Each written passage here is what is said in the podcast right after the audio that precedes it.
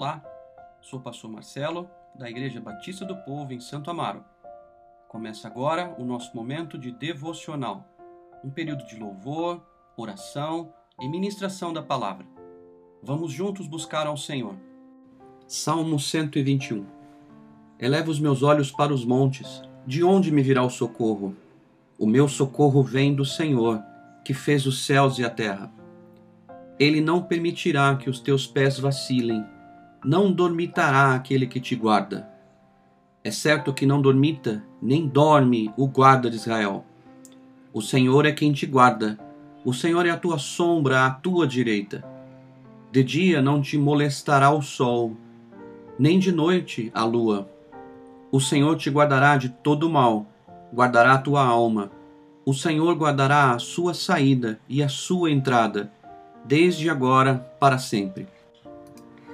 O Salmo 121 faz parte de uma coleção de salmos que frequentemente era cantado pelo peregrino quando de viagem a Jerusalém, especialmente entoado quando durante a jornada já se podia reconhecer algumas das colinas, alguns dos montes e montanhas, o Monte Moriá, o Monte Sião, demonstrando assim a alegria de estar chegando a um local especial de adoração, onde se podia viver momentos profundos na presença de Deus. O Salmo 121 mostra o Deus que socorre, verso 2, o Deus que cuida de seus filhos, verso 3, o Deus que não cochila, nem mesmo dorme, o verso 4. O Deus que guarda e protege os seus, verso 5. O Deus que governa toda a criação em favor dos que guardam as suas palavras, verso 6. O Deus que mantém em segurança as emoções e sentimentos de seus filhinhos, verso 7. O Deus que guarda toda a jornada daqueles a quem comprou toda a vida e a eternidade, verso 8. O eterno e maravilhoso Deus. Certo é que este poema, esta canção, é um dos mais belos salmos e, sem dúvida, salmo que declara o poder de Deus e a nossa fé. Ao dizer, levanta os meus olhos para os montes, se dá no sentido literal mesmo. Em meio à jornada, caminhando, olha os montes e canta. Era muito comum naquela época os montes serem escolhidos por diversos povos como lugar de adoração e culto a outros deuses. Queimavam incensos e ofereciam sua adoração idólatra a estes falsos deuses. Tão certo de quem é o Senhor nosso Deus, então o salmista pergunta: Olhando para os montes, de onde pode me vir o socorro? De qual destes montes, de qual destes falsos deuses poderia vir o socorro como este que eu tenho? Tão logo feita a pergunta, tem-se a resposta. Meu socorro vem do Senhor, que fez os céus e a terra, o verdadeiro Deus. O salmista confiava no Senhor e sabia que a consolação viria do Senhor, que fez, que criou céus e terra. O profeta Jeremias escreveu: Quero trazer à memória o que pode me dar esperança. Lamentações 3, 21. A palavra do Senhor nos alerta em muitas passagens que devemos estar preparados para o dia mau. Agora, a grande questão é: quando essas aflições se tornam longas, prolongadas, quando o dia mau se transforma em dias maus, semanas más, ou até mesmo em meses maus. Assim devemos aplicar o conselho de Jeremias. Traga à memória aquilo que lhe traz esperança, a verdadeira esperança. É tempo de nos lembrarmos que somos peregrinos nessa terra, que estamos a caminho da Nova Jerusalém. Pedro, em sua carta, 1 Pedro 2, fala que nós, estes peregrinos, viajamos a caminho de casa, a casa do Senhor, a Nova Jerusalém, para encontrarmos nosso Salvador. Viajamos cantando hinos e canções de louvor. Mas a nossa cidade está nos céus, de onde também esperamos o Salvador, o Senhor Jesus Cristo. Assim também escreveu Paulo aos Filipenses 3:20. Tenha por certo o mesmo sentimento que havia nesses viajantes a caminho de Jerusalém, enquanto cantavam o Salmo 121, a mesma certeza que os primeiros cristãos, vivendo perseguições, como na carta de 1 Pedro. Não é dos montes ou montanhas que os filhos de Deus recebem socorro, mas do próprio Deus. A agitação idólatra nas colunas e no murmúrio nos montes é um engano.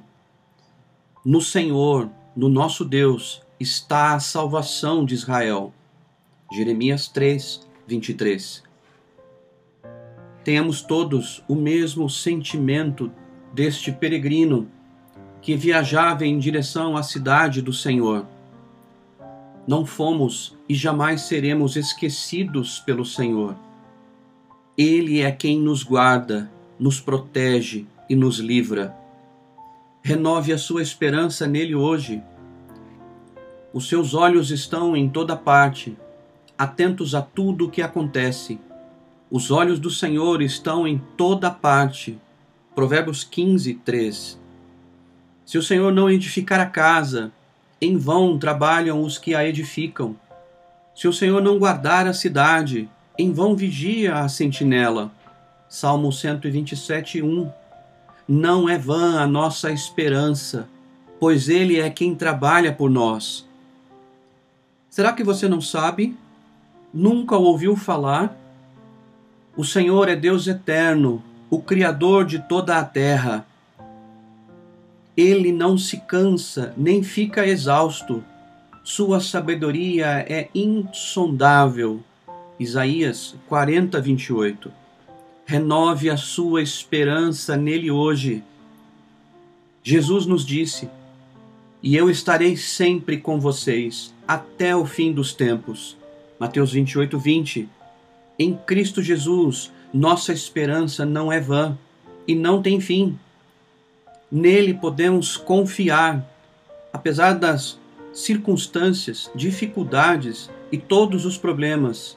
Ele sempre está e sempre estará conosco.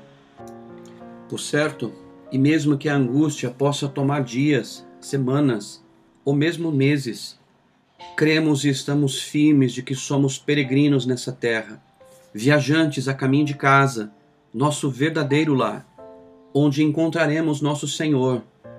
Viajamos seguros, guardados por Ele em toda a jornada não importando as circunstâncias que estamos vivendo, Ele é o nosso Deus. O que nos separará do amor de Cristo? Serão aflições ou calamidades? Perseguições ou fome? Miséria, perigo ou ameaças de morte? Como dizem as Escrituras, por causa de ti, enfrentaremos a morte todos os dias. Somos como ovelhas levadas para o matadouro.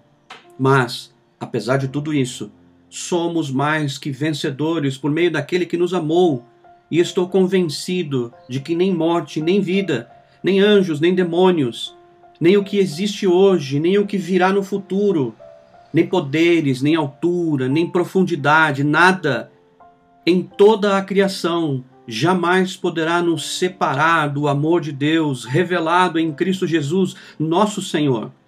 Romanos 8, 35 a 39. Por isso cantamos como cantavam aqueles peregrinos em jornada a Jerusalém. Canções que glorificam e mostram quem é o nosso Deus, trazendo à memória a esperança que temos, que enquanto não chegamos em casa, Ele guarda toda a nossa jornada. Que a graça do Senhor Jesus Cristo, o amor de Deus e a comunhão do Espírito Santo sejam com todos vocês. Amém.